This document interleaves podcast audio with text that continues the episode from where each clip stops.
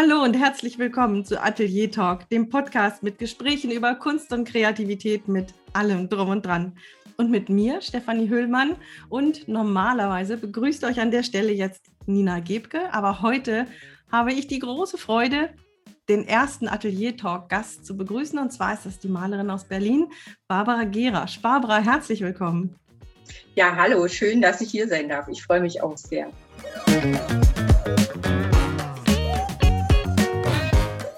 Ja, mit der Barbara Gerasch erwartet uns heute ein ganz, ganz spannendes Thema.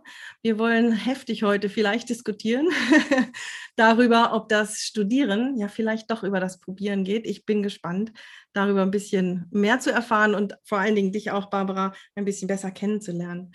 Ähm, als erstes möchte ich aber ganz gerne mich bedanken für einen ganz wundervollen Kommentar, den uns die Petra Sila Fuchs auf Instagram geschickt hat. Und zwar schreibt sie, ich fühle mich so verstanden. Wie gut, dass man mit all den Dingen weiß, es geht anderen auch so. Die Folgen sind sehr inspirierend und lehrreich. Ich erkenne viele Dinge und lerne Neues dazu. Ich genieße die lebendige und authentischen Gespräche zwischen euch. Bitte, bitte weitermachen. Liebe Petra, ganz herzlichen Dank für so einen Kommentar und ich denke mal, wir machen noch ein Weilchen weiter. Wir haben ja gerade erst richtig angefangen. Und auch bei allen anderen möchte ich mich bedanken für die tollen Kommentare. Besonders ähm, das Thema Projekte hat sehr, sehr viele Rückmeldungen ange, angeregt und ich freue mich sehr darüber. Heute gehen wir in eine etwas andere Richtung. Ähm, wir wollen ein bisschen schauen, was macht die formale Ausbildung mit uns? Was kann sie vielleicht erreichen? Was kann sie nicht erreichen? Ähm, wo gibt es Vorteile, wo gibt es Nachteile, aber auch den ganz persönlichen Weg. Ähm, Barbara Gerasch hat nicht direkt nach der Schule ähm, das Studium angefangen, sondern hat einen anderen Weg gewählt und das ist das, was mich am Anfang ganz besonders interessiert.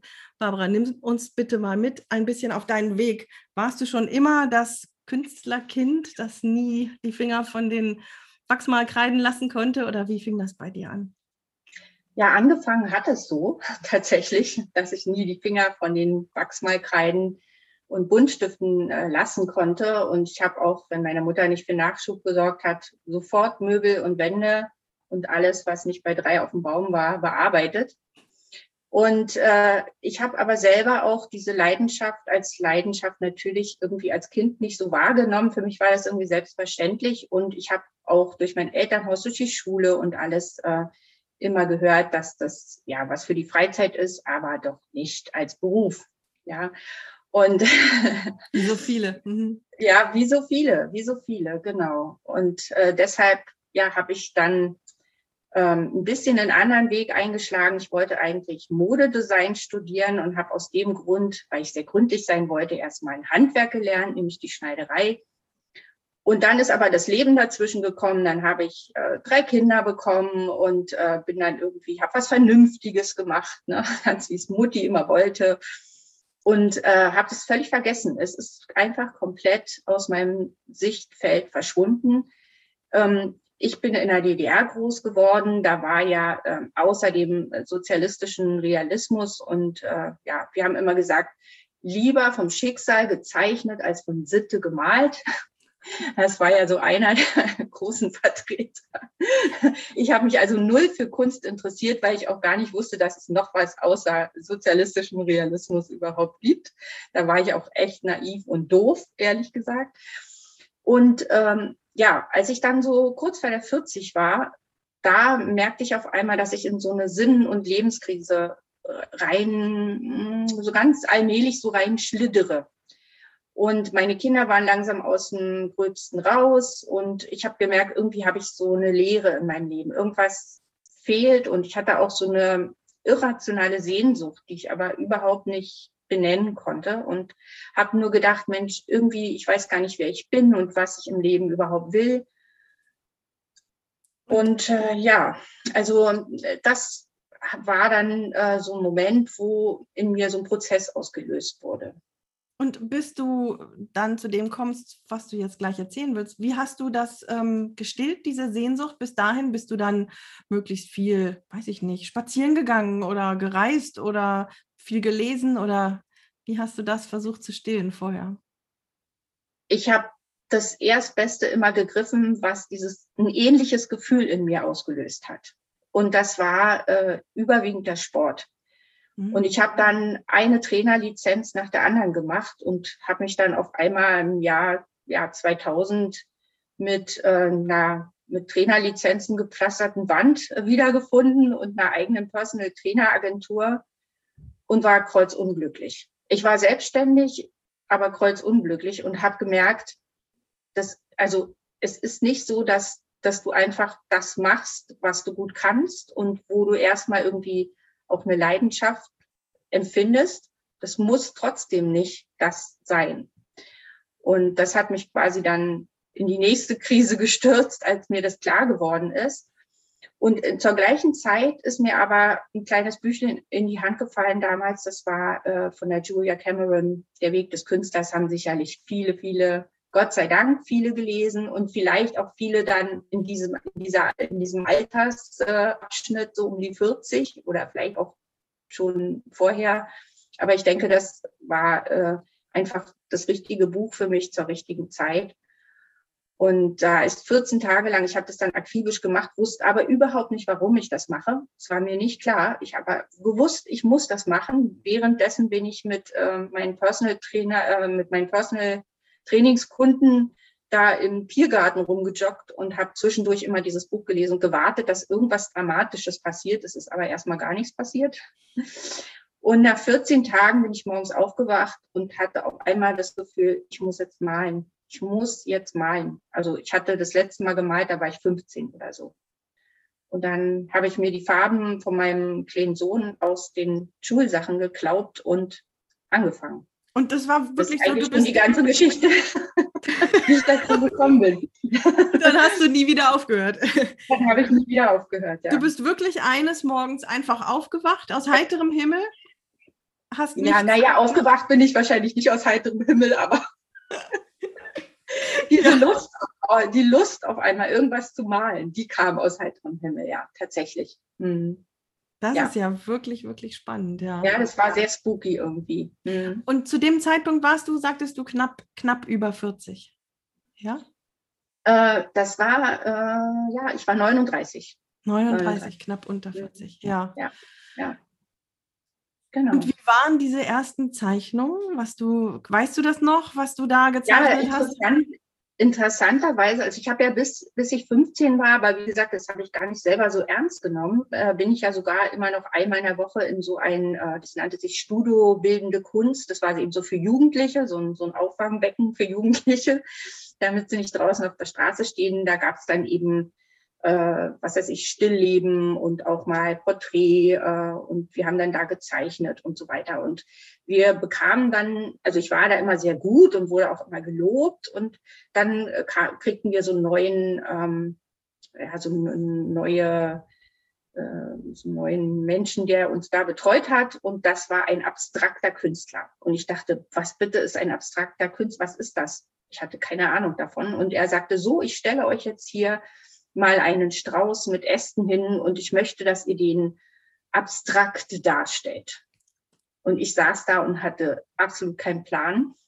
Das ist jetzt noch ja. im Rückblick, ne? Das ist jetzt ja. der Rückblick. Ja, mhm, okay. Ja, mit 15 halt, ja. Und hatte keinen Plan, was ich da machen soll. Und äh, das hat mich so in so eine tiefe Krise gestürzt als 15-Jährige, dass ich dachte, siehst du, Mutti hatte doch recht, du bist einfach zu doof. Ja, du bist zu doof, du kannst es nicht nicht mal abstrakt, du weißt nicht mal, was es ist und so.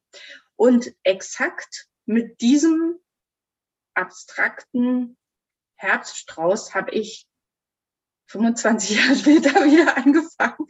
Aber das war mir nicht bewusst. Also ich wollte was malen und ich äh, habe in der Nähe vom Wald gewohnt und hatte auf einmal das Gefühl, also ich gehe jetzt in den Wald und ich muss da irgendwas sammeln und ich, das muss ich dann irgendwie malen. Und dann habe ich da irgendwelche, es war halt im Oktober, ich habe irgendwelche Herbst, äh, was weiß ich, geholt, habe mir das hingestellt und habe angefangen, also so ein abstraktes Bild daraus zu machen. Und viel, viel später, Jahre später, ist mir erst aufgefallen, dass ich genau an der Stelle wieder angesetzt habe, wo ich halt fast 25 Jahre vorher aufgehört habe. Und das ist mir im Übrigen später immer wieder mal passiert. dass wenn ich also mal eine längere Strecke nicht weitergemacht habe oder auf einem Gebiet nicht weitergemacht habe, dass ich genau exakt da wieder automatisch wieder angesetzt habe. Also auch wenn du mal längere Zeit nichts machst oder so, es geht nicht verloren. Also da habe ich dann auch diese Angst ver so verloren, dass ich dass ich nicht weiterkomme, dass ich das wieder vergesse und wieder verlerne und so. Ja, Gerade die Sachen, die dann einem wichtig sind, ne? die, die, da passiert im Unterbewussten unheimlich viel. Und anscheinend ja. hat dieses Thema mit dem Abstrakten, was du nicht hingekriegt hast, mit deinem Unterbewusstsein über Jahre lang gekämpft, ja. Genau, genau. Das finde ich. Und wie hat deine Familie reagiert? Ähm, ich meine, die kannten dann die Mama, die wahrscheinlich sehr praktisch war und die sehr, sehr sportlich war. Und auf einmal sitzt sie da und ähm, hat die Buntstifte in der Hand und kämpft mit den Zweigen und malt sie noch nicht mal so, wie sie aussehen sollen in der Natur, sondern macht da was Abstraktes draus. Deine Familie besteht aus drei Kindern und einem Mann. Wie haben die reagiert?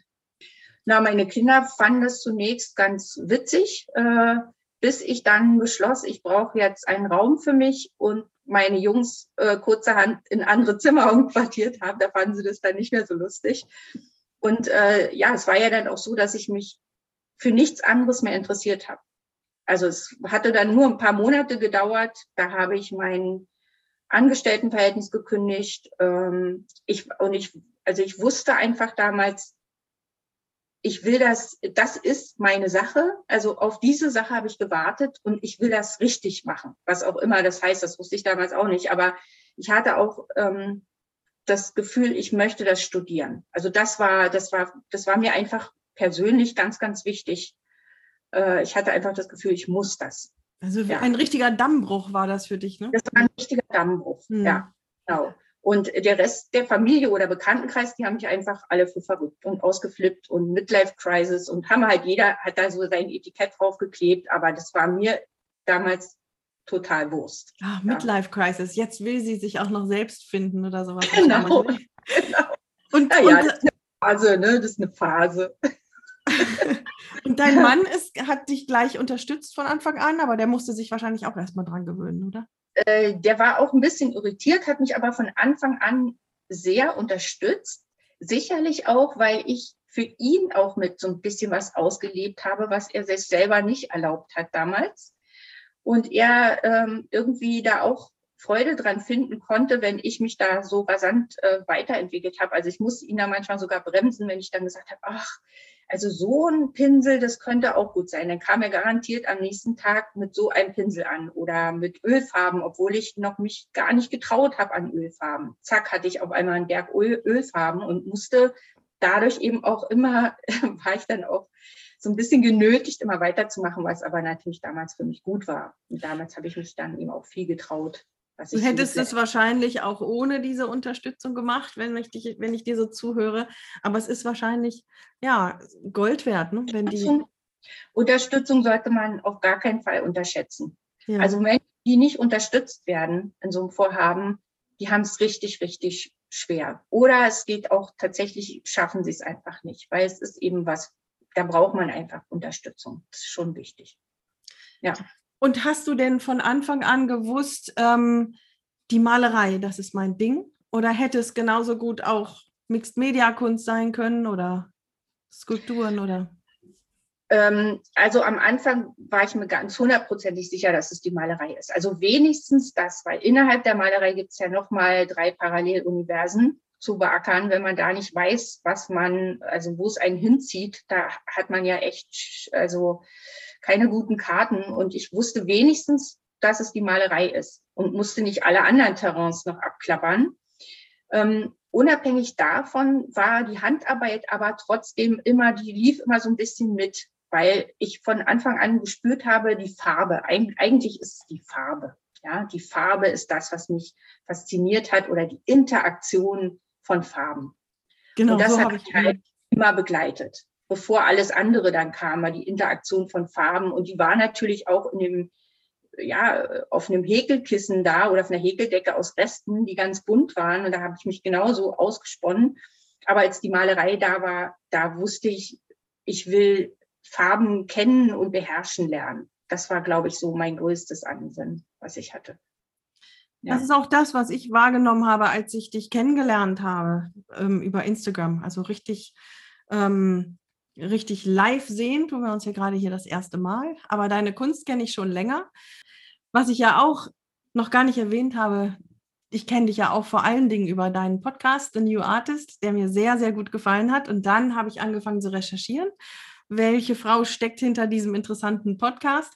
Und da sind es deine Farben, die mir ganz, ganz stark ähm, aufgefallen sind. Und das Interessante ist ja auch, du hast ja nun eine, eine große Bandbreite. Es geht irgendwie von ähm, Porträts und alten Menschen über unendlich viele Kreise und Kreise und nochmal Kreise mit Linien bis hin zu diversen Fliegenbeinen und Mottenmustern.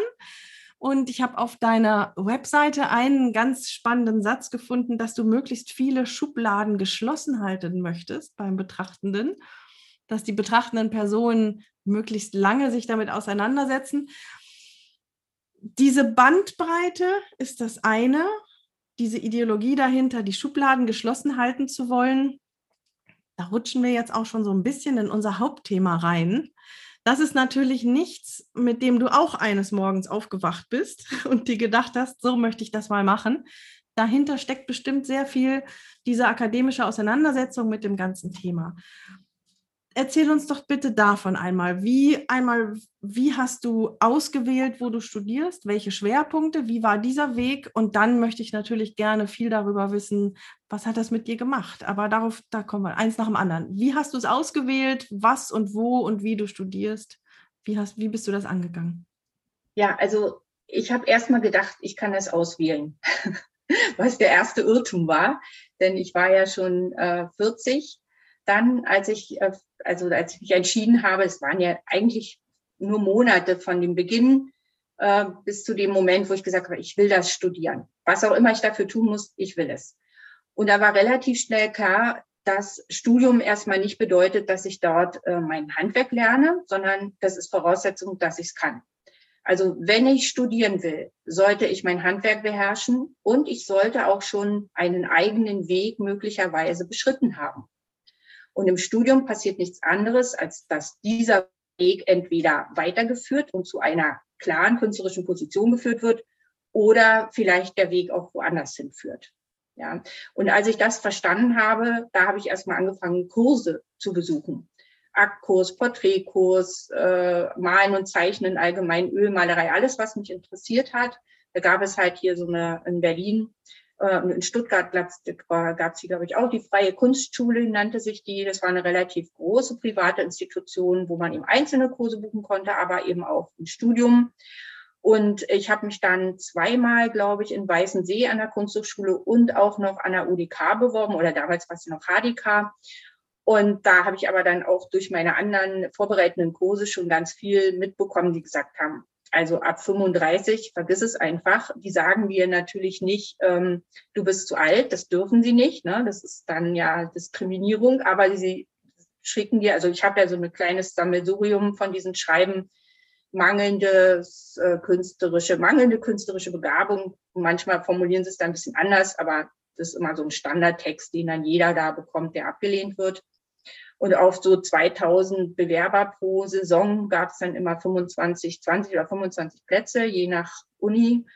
Und das waren natürlich junge, ähm, ja, besondere Menschen, die zum Teil eben auch schon Connection hatten zu Professoren und so weiter. Also da habe ich mir dann erstmal die Hörner abgestoßen, als ich da so 40 mit meinem, meiner Mappe unter den Arm in der langen Schlange da vor der Kunsthochschule Weißensee stand, äh, zusammen mit äh, 200 Leuten, die alle meine Kinder hätten sein können. Das war schon sehr witzig. Und da habe ich dann auch gedacht, also so komme ich hier, glaube ich, nicht weiter. das wird wohl nichts. Und äh, ja, und dann habe ich ähm, eben angefangen in der Freien Kunstschule Berlin zu studieren. Die boten auch einen Studiengang an. Das war auch ganz gut. Äh, da, der war nämlich auch projektorientiert. Da habe ich also auch gelernt, mit Projekten umzugehen am Anfang. Ah, ja. auch so die Projekte in Bezug auf meine, ja. Ähm, das habe ich jetzt nicht ganz verstanden. Diese freie, freie Kunsthochschule heißt sie? Freie Kunstschule, ich glaube, die gibt es, ich weiß nicht, ob es sie überhaupt noch gibt inzwischen. Ja, aber die boten so Einzelkurse an. Ach, die man dann einfach buchen konnte wie jeden anderen Kurs. Da genau. Bewerbung und so. Ah ja, verstehe. Danke. Um zum Beispiel eine Mappe zu machen, um sich an der Hochschule zu bewerben. Verstehe. Danke. Mhm. So, aber wie gesagt, als ich dann rausfand mit der Zeit, äh, dass das vertane Mühe ist, weil ich einfach schon vom Alter her durchs Raster falle und äh, da gucken die noch nicht mal die Mappen an. Da kriegst du die Mappe genauso wieder, wie du sie abgegeben hast. Gucken dann nur das Schreiben, sehen, wie alt du bist, aus. Das ist eine Vermutung von dir oder ist das? Ja, das ist eine Vermutung, die sich aber im Nachgang, als ich dann, ähm, als ich dann Freunde hatte, die zum Beispiel mit, bei der Auswahl der Mappen in der UBK helfen oder geholfen haben, ja, weil ich hatte dann eben auch das Glück, viele Kontakte zu haben. Da hat sich das dann bestätigt, dass es tatsächlich so ist. Da gab es also keinen einzigen Studenten, der da, also ich sag mal, 30 war, glaube ich, mal, das sind so ganz große Ausnahmen, aber über 30. Mm Was hat das denn mit dir gemacht? Hast du, warst du sehr frustriert oder hast du dir gedacht, jetzt erst recht? Na, ich habe das gedacht, was ich immer gedacht habe, wenn die Umstände nicht so sind, wie sie mir gefallen, also wie Pippi Langstrumpf, ne? Ich mache mir die Welt so, wie sie mir gefällt. Das heißt, ich muss mir jetzt eben die eigene Institution irgendwie bauen oder mir erschaffen, wenn sie wenn es es eben nicht gibt. Ja, das war natürlich erstmal nur ein Gedanke, weil ich hatte natürlich äh, keine Ahnung, wie das gehen soll. Und wie gesagt, ich fing dann auch erstmal das Studium an an der Freien Kunstschule und äh, habe das dann, ich glaube, zwei Semester äh, auch absolviert. Und dann machte die Kunstschule pleite. Die hatten dann ein bisschen Probleme mit dem Finanzamt und dann ging das Ganze den Bach runter.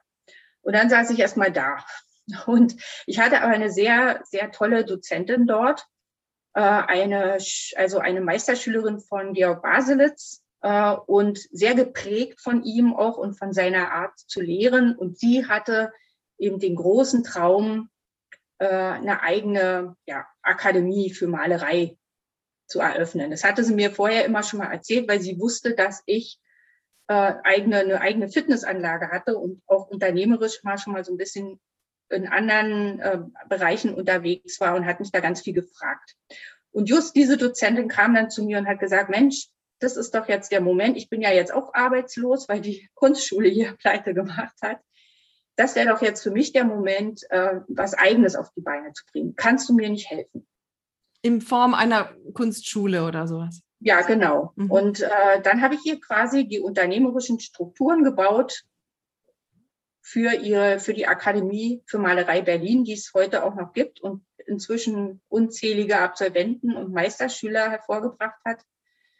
Und an der habe ich dann halt, also ich habe quasi das Baby mit auf die Beine gebracht und habe dann in fünf Jahre da studiert.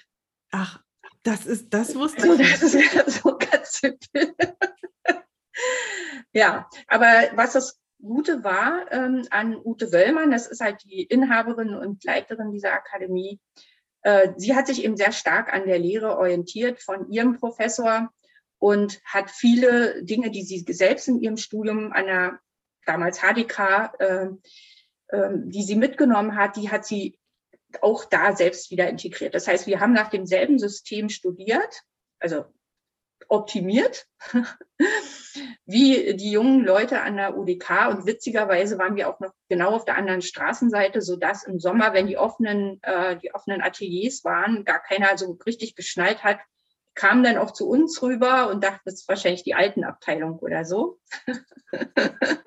Aber das halt, da gab da gab es eben dann sehr viele Kontakte auch und ähm, das war wirklich sehr, sehr cool. Und ja, und dann haben wir quasi genauso studieren können, wie die jungen, ich sage jetzt mal bewusst, die jungen Leute gegenüber auf der anderen Straßenseite, äh, aber eben in unseren eigenen, äh, in unserem eigenen Raum in vielfacher Hinsicht, ja. Das ist ja ein Werdegang, das ist ja unglaublich. Ähm, eine Frage fällt mir dabei aber so ein, wenn du sagst, du hast nur wenige Monate ähm, wieder angefangen zu malen und zu zeichnen und hast dann dieses, diesen großen Willen gehabt, ich will das studieren. Und anscheinend war der Wille ja wirklich groß, weil was du beschrieben hast, wäre es einfacher gewesen zu sagen, okay, ich mache mal einfach weiter Volkshochschulkurse, das ist einfacher. ähm, nichts gegen Volkshochschulen, aber es ist einfach nicht diese hohe Hürde hineinzukommen. Das meine ich damit. Aber was ich mich frage, ist, wenn, wenn solche großen Hürden sind und du eben eigentlich nur diese kurze Zeit der wirklich engen, des wirklich engen Kontakts mit der Kunst hattest, was war denn diese Vorstellung? Ähm, was gibt ein Studium dir, dachtest du damals, dass, dass du unbedingt diesen, diese unglaublichen Widerstände angehen möchtest, um das umzusetzen? Ja, ich habe irgendwo gleich am Anfang meiner Kurse in der Freien Kunstschule aufgeschnappt, dass wenn du kein akademisches Studium hast, du sowieso auf dem Kunstmarkt überhaupt gar keine Chance hast. Also, so. also das, war, das war was, was sich mir als Glaubenssatz direkt eingebrannt hat, so dass ich überhaupt nicht drüber nachgedacht habe, nicht zu studieren. Und natürlich war klar, okay, ich habe eben nicht an der UDK oder nicht an der, äh, was weiß ich was, wo äh, studiert, weil das ist das Erste, worauf der Galerist guckt. Der guckt nicht die Bilder an, der guckt erstmal, wo hast du studiert, bei welchem Professor hast du studiert, dann weiß er, aus welchem Stall du kommst, äh, in welche Richtung deine Arbeit geht und so weiter. Das ist Grundvoraussetzung. Wenn du das nicht hast, vergiss es einfach. Mach schön zu Hause dein ja, hab Spaß und gut ist.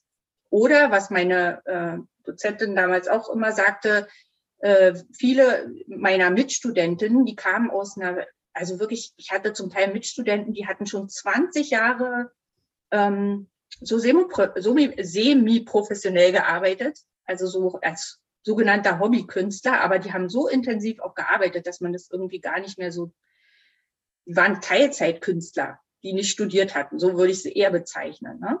Und die haben aber, äh, bevor sie dann angefangen haben mit dem eigentlichen Studium, die hatten ihren Sammlerstamm, die haben super ausgestellt und super verkauft. Und ich weiß noch wie heute, als wir unsere erste Gemeinschafts, äh, äh, so zur Zusammenkunft hatten in der neuen Akademie, da hat äh, Ute damals gesagt, also Leute, ich sage euch jetzt gleich, wundert euch bitte nicht, wenn ihr ab heute nichts mehr verkauft wenn eure Freunde, eure Sammler äh, sagen, was macht ihr denn jetzt auf einmal für einen Scheiß? Ja, äh, das ist kein Wunder, weil das ist dann das Ergebnis oder der Einstieg in die Kunst. Und vieles, was eben ja Kitsch und Kunst, das sind ja auch immer so zwei Begriffe. Ne? Keiner weiß so richtig, wie er es definieren soll. Alle gehen damit um. Alle haben Angst vor Kitsch. Ja, ich dachte mal, was wollen die? Ja, da, da, da war ich natürlich gut dadurch, dass ich so aus so einem, aus so einem freien, weißen, also ich war so ein, so ein, so ein unbeschriebenes Blatt. Ich hatte halt, ich habe da nichts im Gepäck gehabt. Ne? Ich habe das, ich habe das nur mal so staunend aufgenommen, wenn meine Mitstudenten, oh mein Gott, ist das etwa Kitsch, was ich jetzt gemacht habe? Ja, ich dachte, warum, wo ist jetzt das Problem? So, aber ähm, ja, das habe ich halt sehr schnell mitbekommen. Also wenn du nicht studierst und nicht an der richtigen Uni studierst, hast du eh überhaupt keine Chance, wenn du irgendwelche Ambitionen hast, noch. So, ja, also genau. Hm? Dann war eigentlich der Weg, also nein, anders. Dann war eigentlich das Ziel, in, in den Kunstmarkt hineinzukommen, das war dein Hauptargument für das Studium. Nicht die Inhalte oder nicht dieses, ähm, der, das, die akademische Auseinandersetzung damit. Habe ich das richtig verstanden? Ja, das hast du richtig verstanden. Zunächst mal war das tatsächlich so, weil ich ja gar nicht wusste, worum es tatsächlich in dem Studium dann im Einzelnen geht und was das eigentlich bedeutet, Auseinandersetzung und was es darüber hinaus alles noch dann zu erfahren und zu lernen gibt. Ja, das habe ich am Anfang nicht gewusst, sondern am Anfang war das, war, war ich ganz pragmatisch. Äh, okay, wenn ich da Erfolg haben will, ähm, dann muss ich studieren, sonst wird's nichts. Punkt aus, habe ich keine Sekunde mehr drüber nachgedacht, sondern habe dann nur noch überlegt, wie kriege ich das jetzt hin. Aber warst du dann nicht überrascht im Studium auf die anderen, wie du sagtest, Teilzeitkünstlerinnen und Künstler zu treffen, die schon toll verkaufen und schon 20 Jahre dabei sind und vielleicht offenbar, wie du sagtest, ähm, tolle Arbeiten gemacht haben? Warst du da nicht erstmal perplex? Wie, wie können die denn verkaufen und so weiter, wenn sie gar nicht studiert haben? Nein, nee, also dadurch, dass mir äh, die Ute Wöllmann damals diesen Unterschied erklärt hat, äh, oder also ich das eben so aufgenommen habe, auch, ich meine, ich habe das auch überhaupt nicht hinterfragt damals, weil ich dachte, ich habe keine Ahnung, also kann ich hier auch nichts hinterfragen.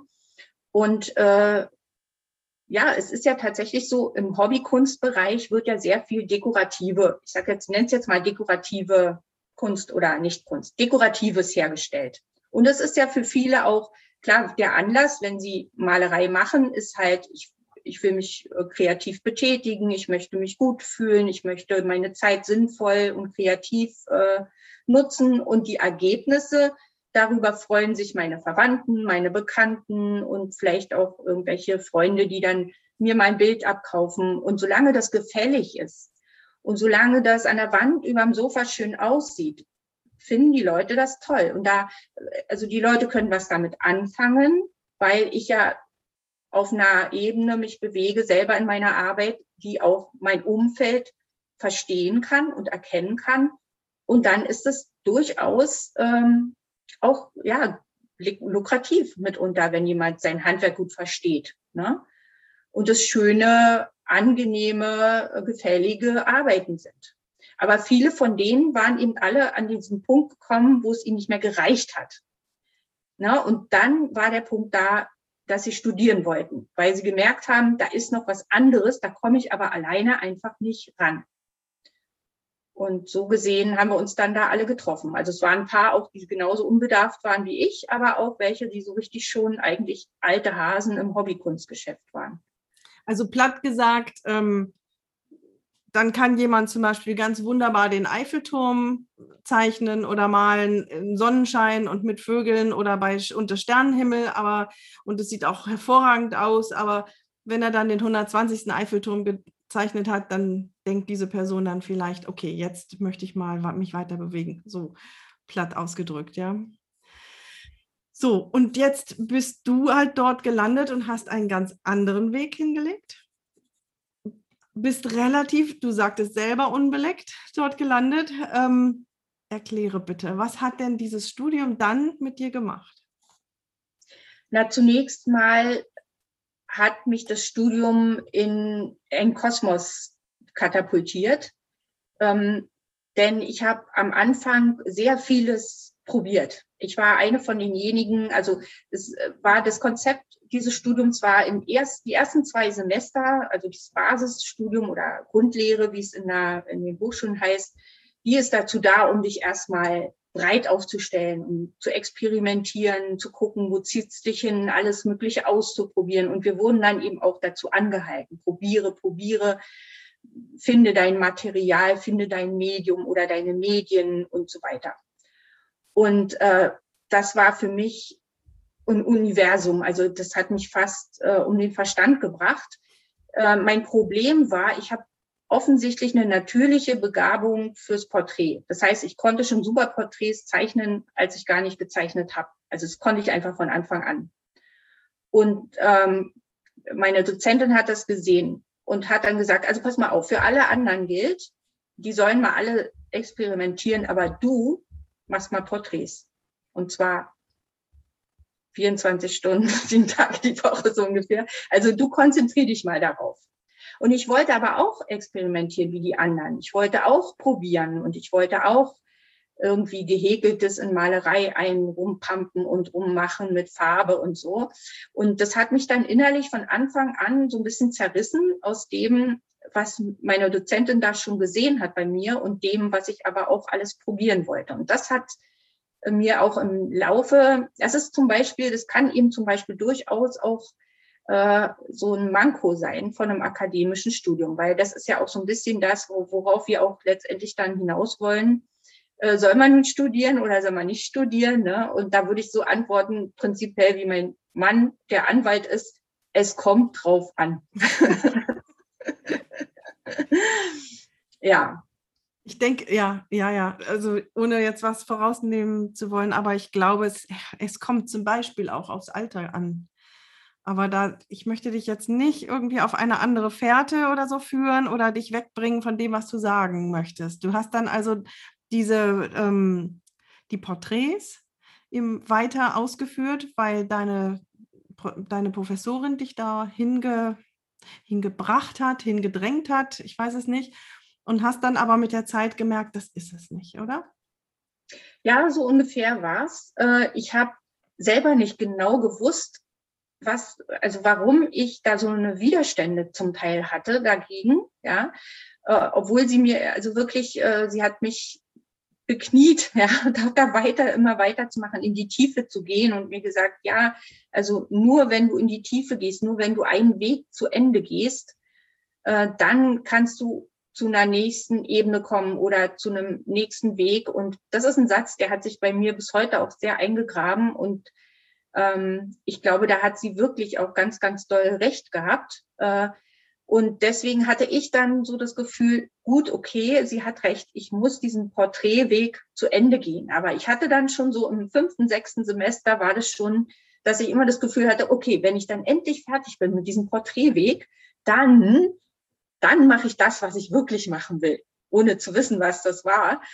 Äh, und so habe ich halt auch schon am, gegen Ende des Studiums, das ist eigentlich auch so ein bisschen eine der Intentionen gewesen, wie die 100 Alten entstanden sind, weil ich dachte, wenn ich jetzt ihr 100 Porträts hinlege, dann vielleicht erteilt sie mir die Absolution und lässt mich aus dieser Porträtnummer endlich raus. Ja, aber das war natürlich dann das Gegenteil der Fall. Ich will das ganz kurz erklären. Die Barbara hat nämlich ähm, 100 alte Menschen gezeichnet, gemalt, Entschuldigung, gemalt, auf goldenem Untergrund und sie hat sie einen nach dem anderen, 100, ich meine, das ist echt viel, ähm, 100 Menschen und groß, ne, DIN A, was ist das, eins? Ja, die waren äh, 48 mal 36, also ah, ja. so ein klassisches Porträtformat hatte ich da gewählt, genau, ja. Genau. Mhm. Und du hast erzählt, ähm, dass äh, du diese Porträts eins nach dem anderen weggearbeitet hast und erstmal hingelegt hast, bis dann später dann Interesse an diesen Arbeiten gekommen ist. Ja. Und das Studium hat so, das hast du eben gesagt, dann warst du schon im fünften oder sechsten Semester und hast immer noch die Porträts gemacht, wolltest dann aber irgendwann irgend dahin, wo es dich wirklich hinzieht, da höre ich aber raus, dass du nach fünf, sechs Semestern, Semestern inhaltlich auch noch nicht wirklich weiter warst, oder? Äh, naja, also inhaltlich, äh, da sprichst du jetzt äh, das Thema an, was für mich eine Begleitung war bis vor, ich würde mal sagen, ein, zwei Jahren. Und heute im Rückblick sage ich, das ist tatsächlich der Tatsache geschuldet, dass ich eben erst vor 20 Jahren angefangen habe. Denn die Leute, mit denen ich damals zusammen angefangen habe zu studieren, die zum Teil schon 10, 20 Jahre sich in irgendeinem Thema bewegt haben, die haben halt dieses Thema verfeinert oder eben auch ein Stück weit in eine andere Richtung verlassen oder haben halt ihren tatsächlichen Inhalt äh, herausgearbeitet und so weiter. Aber ich war ja, wie gesagt, so ein äh, unbeschriebenes Blatt und ich hatte gar nichts sondern nur die Leidenschaft für Farbe und eine Begabung für äh, gegenständliches Zeichnen und Malen. Und das war alles, was ich hatte. Und äh, von Inhalten, also wie du es jetzt nennst, äh, konnte ich überhaupt nicht. Ich habe natürlich irgendwelche Konzepte konstruiert. Das habe ich dann auch schnell mitbekommen, wie man das macht. Ne? Dass ich eben ähm, dann auch sagen konnte, okay, meine künstlerische Position ist da, da, da, da, da, da, da, ja, aber das kam nicht aus mir. Ja, wenn ich alleine war und unbeobachtet, habe ich einfach immer das gemacht, was ich wollte. Das war, war einfach was ganz anderes und hatte null Inhalt. Also so habe ich es mal gesehen. Ja. Und, und dann hat, ja, Entschuldigung. Mhm. mhm. Würde ich gerne noch sagen. Und dann hat eine befreundete Kuratorin zu mir gesagt, weißt du was, Barbara, was du brauchst, ist ein Thema. Und das muss gar keiner sehen. Wichtig ist, dass du es hast. Und das habe ich erst nicht verstanden, erst viel später, dass es einfach, ja, einfach auch mein Anker ist und mein roter Faden, an dem ich mich dann hangeln kann. Und bei mir war das dann nachher einfach so viel. Ich habe also meinen Werkzeugkoffer mit meinen ganzen Tools so krass gefüllt. Ich habe so viel da drin gehabt. Aber was mir gefehlt hat, war ein Thema. Und das habe ich eigentlich erst äh, in den letzten ein, zwei Jahren so richtig in der Gänze gefunden also lange nach dem Studium. Kannst du es umschreiben, was dein Thema ist? Na, heute kann ich natürlich, äh, ohne mich zu schämen, dafür sagen, mein Hauptanlass für die Malerei ist die Farbe. Ja, dafür habe ich mich lange Zeit geschämt, äh, weil ich dachte, es ist zu wenig. Heute weiß ich, das ist es nicht. Und es geht mir um die Interaktion von Farben. Du hast es, du hast es mir so schön gesagt, da wollte ich mich ohnehin bedanken bei dir. Du hast gesagt, was du so toll findest, ist diese Balance und dann gibt es eine Überraschung. Also so Balance mit Überraschung. Und da habe ich gedacht, ey, so genial, so, das, so ist es mir noch nie gekommen, aber genau das ist es. Genau das ist es, was mir mein Bestreben war. Und ich brauche natürlich eine Form.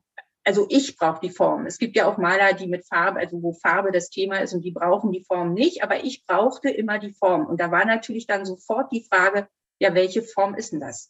Und wenn da eben das Porträt, das wäre ja das nächstgelegene für mich gewesen, zu sagen, so habe ich ja auch angefangen, dann ist das Porträt die Form, in der die Farbe stattfindet.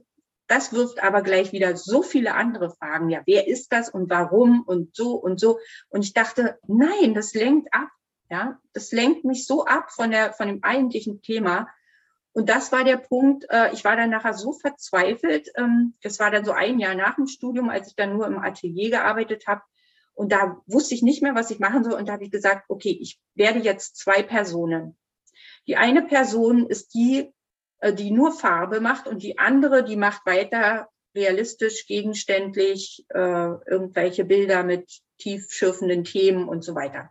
Und jeden Morgen, wenn ich das Atelier aufschließe, dann entscheidet eine von den beiden, wer heute arbeiten darf. Und dann hat nur noch die entschieden, die Farbe machen wollte. Ah. Die war weg.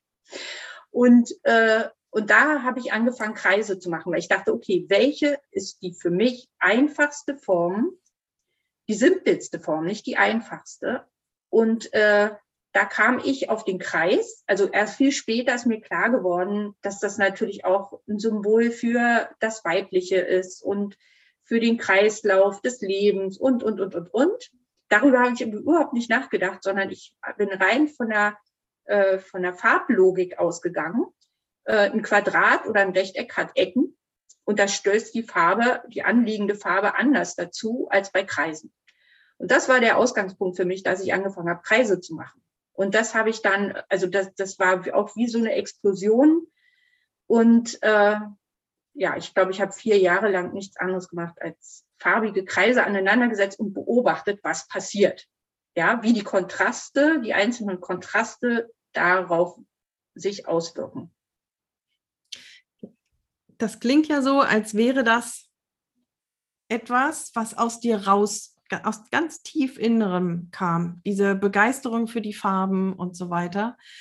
Ähm, das war übrigens noch mal kurz eine Rückmeldung zu dem, was ich da Schlaues gesagt habe. ähm, das war tatsächlich überhaupt nicht schlau gemeint, denn ich habe kein gutes Verhältnis zu Farben. Ähm, und also was heißt kein gutes Verhältnis? Ich nehme sie nicht so intensiv wahr wie andere oder wie anderes.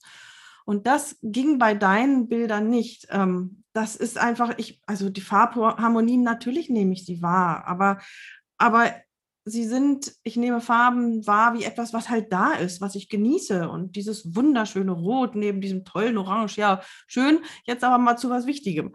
So, und, und das geht bei deinen Bildern nicht ähm, denn da sind keine Harmonien, die alles beherrschen. Da sind diese Harmonien, aber dann ist eben dieser Überraschungseffekt und, und eben nicht nur durch Kontrast oder so. Und das, ähm, das war für mich etwas Besonderes. Also ich habe die Bilder, die Farben anders betrachtet und viel länger betrachtet, als ich das von mir kenne.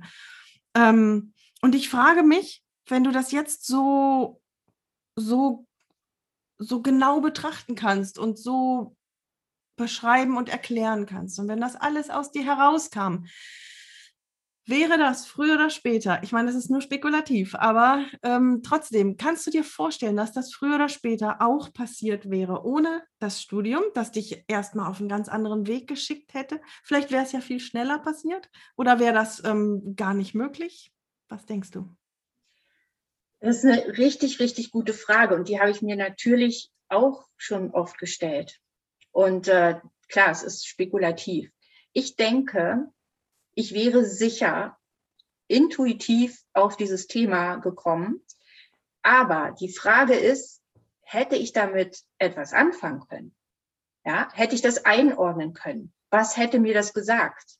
Ähm, und das ist was, was ich im Studium gelernt habe und was ich für mich auch verstanden habe äh, im Nachgang, was das Studium für einen Wert hat, ist nicht der Inhalt, mit dem du dich dort beschäftigst, sondern dass du lernst, deine eigene Kunst zu lesen, dass du lernst, die Kunst anderer zu lesen, welche Fragen du dir stellen musst, in, immer wieder äh, und immer wieder deine, deine Arbeit reflektieren musst. Ja, einfach, wenn du dich weiterentwickeln willst. Wenn du das nicht willst, brauchst du das alles nicht. Ja, aber, aber wenn du das willst, dann musst du dir bestimmte Fragen stellen. Dann habe ich gelernt, zum Beispiel Begrenzung ist viel besser für die Entwicklung als Ausweitung. Ja, also in die Tiefe gehen ist besser als permanent an der Oberfläche rumrennen. Und das sind alles Dinge, die habe ich im Studium gelernt. Ich habe auch gelernt, dass ich äh, Kritik aushalten kann. Ja, ähm, das ist ja auch was, wenn, also im Grunde genommen ist es ja so, wenn jetzt hier vielleicht auch Hörer bei dir sind, äh, die gar nicht wissen, wie so ein Kunststudium funktioniert. Äh, ein Kunststudium funktioniert ja so, du machst einfach, was du willst, fünf Jahre lang. Kein Mensch interessiert sich dafür, außer alle, weiß ich nicht, in Abständen. Das ist vom Professor zu Professor un unterschiedlich, je nachdem, wie berühmt er ist. Kommt er also seltener oder öfter und ähm, dann gibt's Besprechungen und dann geht's einfach weiter. Und das ist das Kunststudium. Also die Arbeit machst du selber.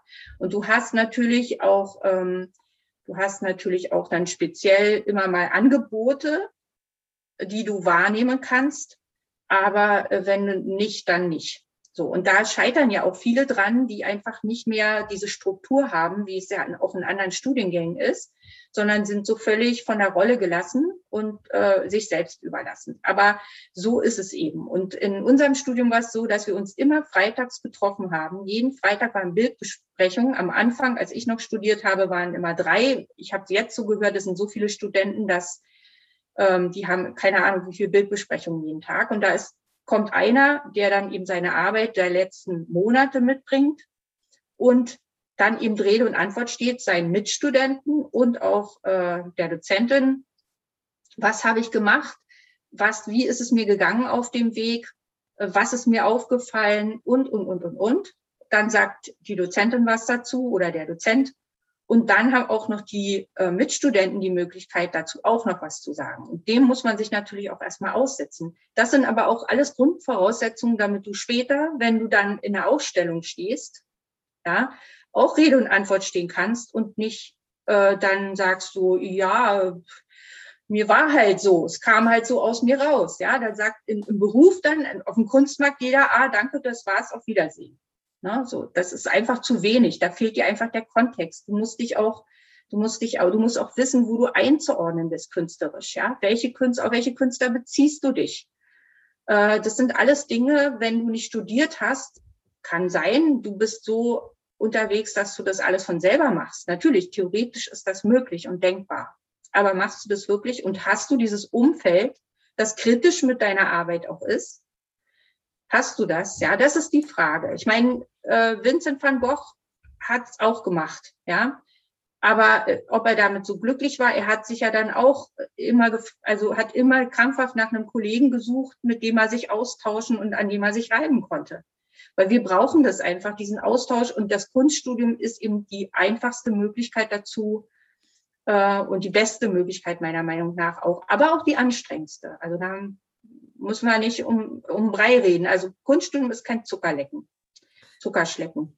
Definitiv nicht. Ja, wobei, ähm, ach, du hast so viel gesagt, ähm, auf das ich alles tausend Fragen oder Antworten hätte. Oder ähm, ich fange heute dem letzten an. Ist anstrengend und ähm, ist kein Zuckerschlecken. Ich glaube, dass jeder, der seine Kunst intensiv betreibt und da wachsen möchte, ähm, dass es für jeden kein Zuckerschlecken ist. Und ich glaube, dass ohne dieses Umfeld, du hast das Umfeld erwähnt, und das ist, glaube ich, etwas, auf das ich, oh, kann man glatt sagen, einfach auch neidisch bin. Du hast ja ständig Menschen um dich rum, die ähnlich ticken wie du, ähm, denen ähnliche Dinge wichtig sind, auch wenn in völlig anderen Bereichen. Und du kannst dir immer jemanden schnappen und sagen, hier, guck mal, was denkst du? Ich denke so, denkst du auch und so weiter. Das ist, das ist Gold wert, das ist unglaublich.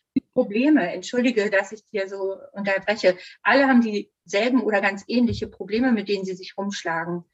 Und äh, das ist auch dann so ein Austausch, wo ja, wo man dann eben auch zu anderen oder überhaupt zu Lösungen kommt, einfach durch diesen Austausch. Das ist Gold wert. Das ist, ähm, das ist wirklich herrlich. Nichtsdestotrotz glaube ich, dass es auch sehr, sehr anstrengend ist, sich auf den eigenen Weg zu machen. Und ähm, ich habe vorhin gesagt, vielleicht hat es mit dem Alter zu tun. Und zwar ist so mein Überlegen, ähm, ich bin über 50 und ich habe so viel, also das, das Leben hat mich geschult. Und ich bin reflexionsfähig geworden durch das Leben oder auch durch ein anderes Studium oder auch durch Selbstständigkeit und so weiter, durch andere Kulturen. Und ich glaube, dass so etwas ein, ein akademisches Kunststudium ersetzen kann. Was du gesagt hast, auch diese Auseinandersetzung mit anderen Künstlern, welche Richtung ist das, ähm, reibe ich mich daran, bin ich ähnlich, bin ich anders und so weiter. Das, das kann ich heutzutage wunderbar mit Frau Google und Co. und vielen, vielen Büchern. Ähm, und ich glaube auch, dass in einem etwas höheren Alter Kunst zu studieren ähm, dich insofern unterstützt, als du schon ein sehr breites Wissen hast, Erfahrungs-, Welt-, Welt und Erfahrungswissen und auch ähm, ja, die, diese, diese Reflexionsfähigkeit. Und wenn dir dann jemand Regeln sagt im Studium, Farbregeln oder sonst was, dann hinterfragst du die vielleicht als, ähm, als gestandene Frau, gestandener Mann und sagst, nö, mache mach ich aber trotzdem anders. Wenn du nach dem Studium, Quatsch, nach der Schule, wenn du mit 18 die Uni betrittst und dann stu, äh, Kunst studierst, ich habe auch manchmal das Gefühl, das kann auch nach hinten losgehen. Das kann dich auch im Kopf so einschränken und dich so hemmen, ähm, wie es halt, ich sag mal, in unserem Alter nicht der Fall ist. Oder?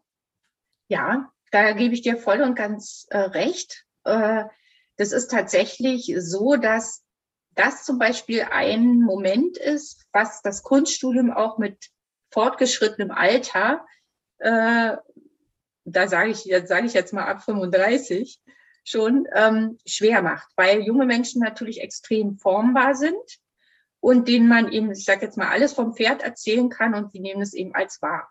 Und da liegt für mich auch ein ganz, also auch was Brutales drin, was ich oft dann erfahren habe von, also von Freunden, die sehr, sehr jung sind, die alle meine Kinder hätten sein können und an der UDK studiert haben, wo ich halt viel mitbekommen habe.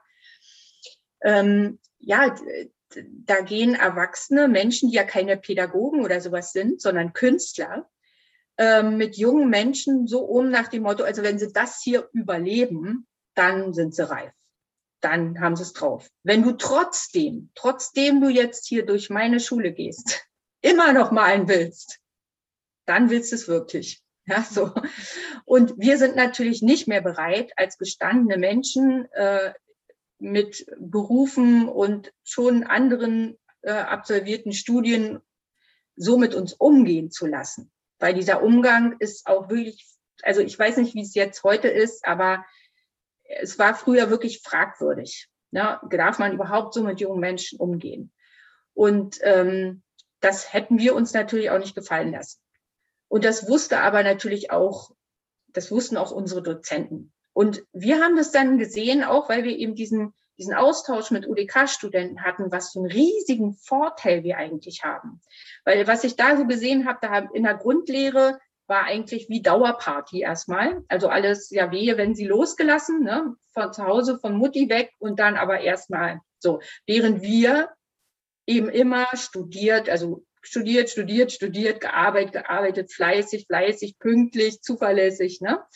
Und äh, sind da natürlich auch anders vorwärts gekommen. Und was wir auch, wir hatten natürlich auch ein anderes Selbstwert, wir hatten einen anderen Selbstwert schon und ein anderes Selbstbewusstsein und ähm, wir konnten zum Teil eben auch besser umgehen mit kritischen Auseinandersetzungen. Zum Teil aber auch nicht. Ja, das glaube ich auch. Das ist das, was du gesagt hast, dann natürlich auch. Man möchte natürlich dann auch nicht sozusagen wieder auf so ein in so ein Schülerdasein äh, reingestampft werden. Du, du, du machst jetzt, was ich sage. Sonst ist Mutti böse.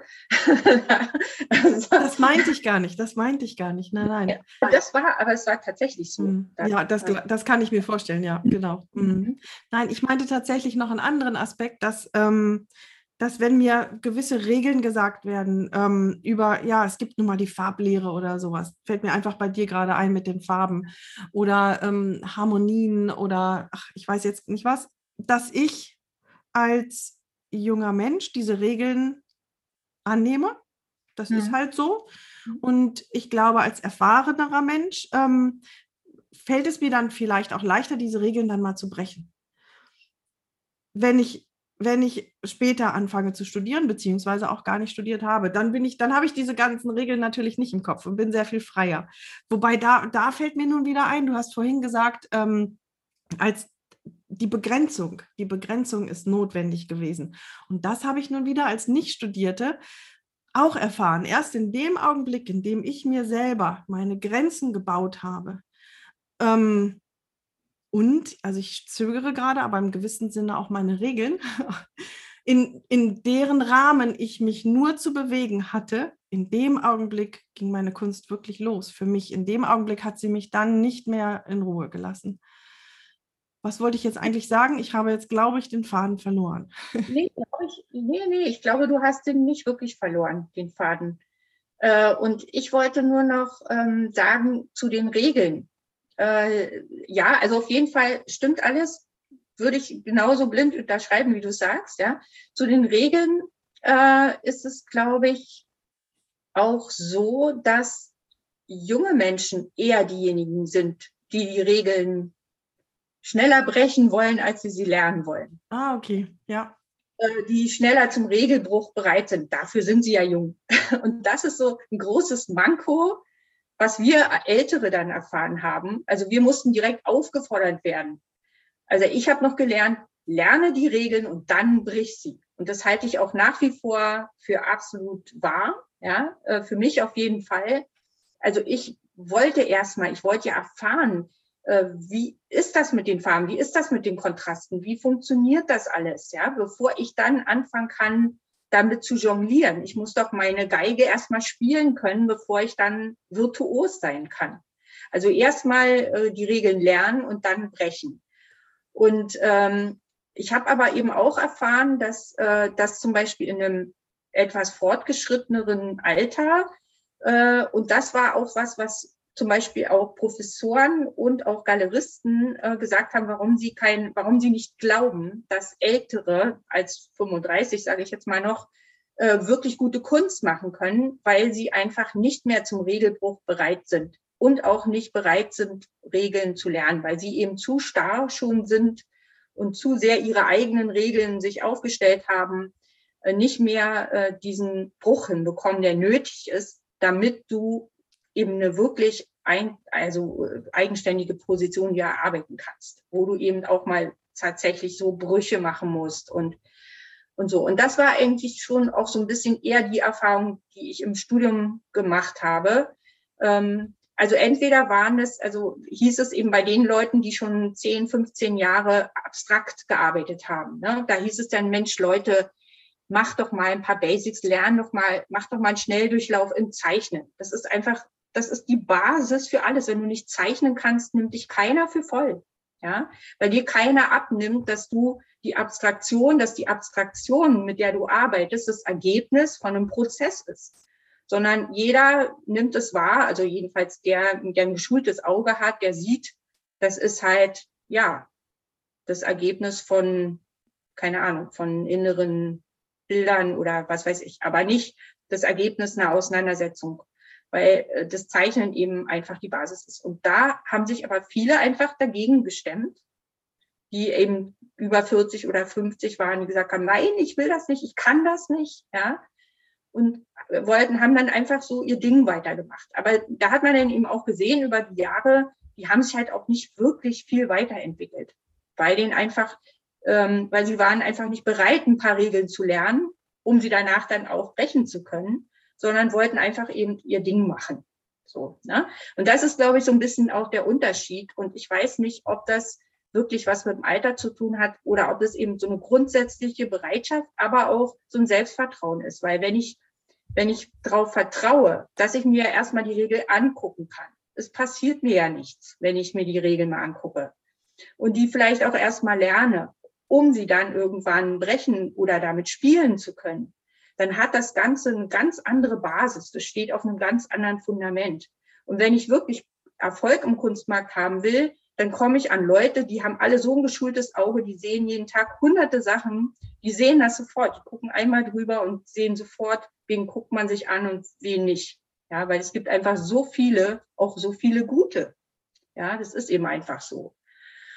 Und äh, ich wollte es aber eigentlich auch für mich, mich hat es einfach so fasziniert und ich habe äh, ja immer schon Leidenschaft für Farbe gehabt, gerade was jetzt Stoffe anbetrifft, ne? weil ich wollte ja ursprünglich mal Modedesign machen und habe aber trotzdem gemerkt, ist ich da immer, ich wollte immer so gewagte Kombinationen machen, ich komme aber da immer an meine Grenzen. Und das war für mich dann auch der Moment zu sagen, nee, ich will das jetzt nochmal richtig wissen. Und da hat mich auch keiner zu angehalten. Ich habe mir dann eben den großen Itten gekauft und habe den von Hacke bis Nacke studiert. Und es hat mich aber dann eben auch nach vorne gebracht. Und das ist natürlich, wie du sagst, komplett unabhängig von einem Studium. Das kannst du ja auch komplett alles ohne Studium machen. Da gebe ich dir völlig recht. Und du hast es wahrscheinlich gemacht. Deswegen machst du auch so gute Kunst. Dankeschön, danke, danke. Das ist, ähm, das knüpft ja. ein bisschen an an die letzte Frage, die ich dir gerne stellen ja. wollen würde. Mit Blick auf die Uhr. Ich glaube, wir könnten noch drei Stunden weiter. Eigentlich habe ich noch zwei wichtige Fragen, aber ich beschränke mich auf eine davon. Und ähm, ich bitte dich da ganz ehrlich zu antworten. Ich denke, das machst du auch. Ähm, aber auch wenn es manche nicht hören mögen wollen, aber was ist deine Meinung dazu? Kann man gute Kunst machen? Kann man erfolgreiche Künstlerin werden oder Künstler auch ohne einen einzigen C in, eine, in ein Kunststudium gesetzt zu haben? Was ist deine Einschätzung? Theoretisch ja, praktisch wahrscheinlich kaum. Ah. Das war eine knappe Antwort. Dann traue ich mich doch noch, die, die andere Frage zu stellen. Da die Zeit nehmen wir uns noch. Und zwar ähm, hast du ganz am Anfang gesagt, es ist so wichtig, im Kunstmarkt studiert zu haben, bei Professor sowieso oder Professorin sowieso. Ähm, also manches Mal ist das der, die, oder öffnet die Tür überhaupt erst zu einer Galerie oder zu einem Museum, wenn man eben diesen Professor, du hast vorhin Baselitz gesagt, ähm, aber XY im Rücken hat manches Mal noch mehr als die eigene Kunst. Nur dann wird es angeschaut, wenn man das sieht, dass man Meisterschüler von war. Wie schätzt du das ein? Ist das, sagst du, das ist gerechtfertigt oder sagst du, also das ist vielleicht eine Entwicklung, die braucht man nicht unbedingt? Naja, dadurch, dass es so wahnsinnig viel gibt, auf äh, so wahnsinnig viel Kunst gibt und so wahnsinnig viel gute Kunst gibt und nur so wenig im Vergleich dazu ja gehandelt wird, ist es einfacher. Es ist einfach ein, ich sag mal, ein Qualitätsattribut, was du einfach schon wie so ein Stempel mit drauf kriegst. Ja, natürlich ist Qualität immer vorausgesetzt. Wenn du selber schlechte Kunst machst, kannst du bei Professor XYZ studiert haben, nützt dir gar nichts. Also Qualität, die Qualität deiner eigenen äh, Arbeit ist erstmal Grundvoraussetzung. Aber wie gesagt, davon gibt's ja schon Tausende und Abertausende, die super gute Kunst machen. Und wenn du dann auch noch bei einem Professor studiert hast, bei dem dann der Kunsthändler oder der Galerist denkt, oh super, das ist einfach noch Multiplikator, das ist ein Erfolgsgarant oder ein Qualitätsgarant, ja, äh, weil aus der Schmiede kommen halt meistens gute Leute oder äh, da weiß man, welcher Kontext dahinter steht, dann ist es was, was dich eben gleich mal ins nächste Level bringt. Ja, und äh, dann gibt es noch eine Menge auch persönliche, ähm, äh, persönliche Eigenschaften, die du einfach brauchst, um dann wirklich Erfolg zu haben. Und wo alles das zusammenkommt, das sind dann diese berühmten drei Prozent, die das haben, was, was sich alle, was diese restlichen 97 Prozent sich wünschen. Ja, wobei ich denke, warum streben wir eben immer diese drei Prozent an? Das ist so die Frage, die ich jetzt mal als Interviewter mal so zurückgebe. Warum wollen wir eigentlich immer zu diesen drei Prozent im, äh, im Hochpreissegment gehören? Was ist daran eigentlich so reizvoll? Weil es ist eigentlich, ist es äh, ja jemand, also es ist ein Apparat, der Künstler verbrennt. Und das die Frage, wollen wir denn das wirklich oder gibt es auch noch was anderes? Ich glaube, da gibt es noch ganz, ganz viel anderes. Glaube ich auch. Aber das lassen wir jetzt einfach mal stehen am Ende dieses ganz, ganz tollen Gesprächs, Barbara. Ähm, ich danke dir ganz herzlich, dass du da warst. Wozu wir nicht gekommen sind, ähm, ich erzähle es ganz kurz, die Barbara hat jetzt einen neuen Weg vor sich. Ähm, sie ist gerade dabei, ein bisschen zu ihren Wurzeln zurückzukehren und fängt jetzt gerade an, ganz neue Schritte zu machen als Textildesignerin, sodass man ihre Kunst auch vielleicht tragen und bei sich in anderer Form zu Hause haben kann. Und das sind dann auch die anderen, also außerhalb dieser drei Prozent vielleicht dann auch, wer weiß. Ähm, Barbara, sagst du uns, wo wir dich finden im Netz? Ja, ihr findet mich auf Instagram bei gerasch.artist im Moment. Äh, wenn ich aber mit meiner äh, Stoffdesign-Geschichte da ein bisschen weiter bin, dann wird es wahrscheinlich nochmal einen extra Account dann dafür geben. Aber soweit bin ich noch nicht im Moment. Bemühe ich mich um Transparenz, äh, damit jeder, der es möchte, meinen Weg da auch verfolgen kann. Und mir geht es ja nicht darum, jetzt einen Abzweig zu nehmen und wegzugehen, sondern ich habe das Bestreben, meine Arbeit einfach mitzunehmen da rein und äh, ja, was dabei rauskommt, werden wir sehen. Im Moment äh, mache ich gerade Rollos, äh, die eine Einladung an die Fliegen sind. Also sie werden quasi mit Fliegenelementen bedruckt. Also nur mal das ist und die Insekten sind ja äh, sind ja meine Lieblinge, die ich ja auch schon in der Malerei äh, als Form für mich dann entdeckt habe vor ein paar Jahren. Und deswegen bleiben die da auch. Also deswegen sage ich es jetzt auch. Ne? Es wird nichts komplett anderes. Ich wandere nur von der Leinwand aufs Rollo zum Beispiel oder das ist eine schöne, schöne Formulierung, dass du die Kunst mitnimmst. Das gefällt mir sehr gut. Deine Webseite, Barbara, ist Barbara minus? Äh, meine Webseite ist barbara-gerasch.de. .de, wunderbar. Mhm. Ganz, ganz herzlichen Dank. Wir werden deine zukünftigen Wege verfolgen. Wir sind ganz gespannt. Und ich bin ganz stolz und freue mich, dass du da warst. Und du wirst eingehen in die Geschichte des Atelier Talk als erster Gast. Vielen, vielen Dank.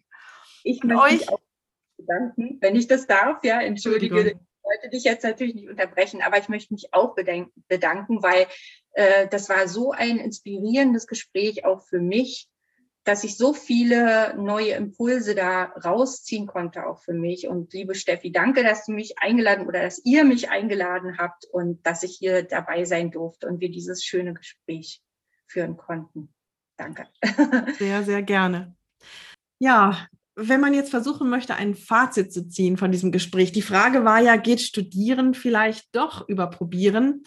Also, ähm, Barbara, du hast mir große Lust gemacht. Ich hätte größte Lust, doch jetzt nochmal zu studieren. Ich glaube, ähm, ich glaube, das ist ein, ein ganz spannender und toller ähm, Schritt in die Kunst, durch die Kunst, mit der Kunst. Aber ums Probieren kommt man nicht herum. Also vielleicht geht Studieren am besten mit Probieren oder Probieren in Ergänzung mit Studieren. Ich glaube, beides am besten Hand in Hand. Das ist das Fazit für heute. Wenn ihr Fragen oder Kommentare habt, ihr findet uns im Web unter Atelier Talk bei Instagram und bei atelier-talk.com ähm, im Netz. Wir werden auf unsere Webseite Fotos stellen von Barbaras Arbeiten da freuen wir uns drauf und wir verabschieden uns. Vielen, vielen Dank. Bis zum nächsten Mal. Tschüss. Tschüss.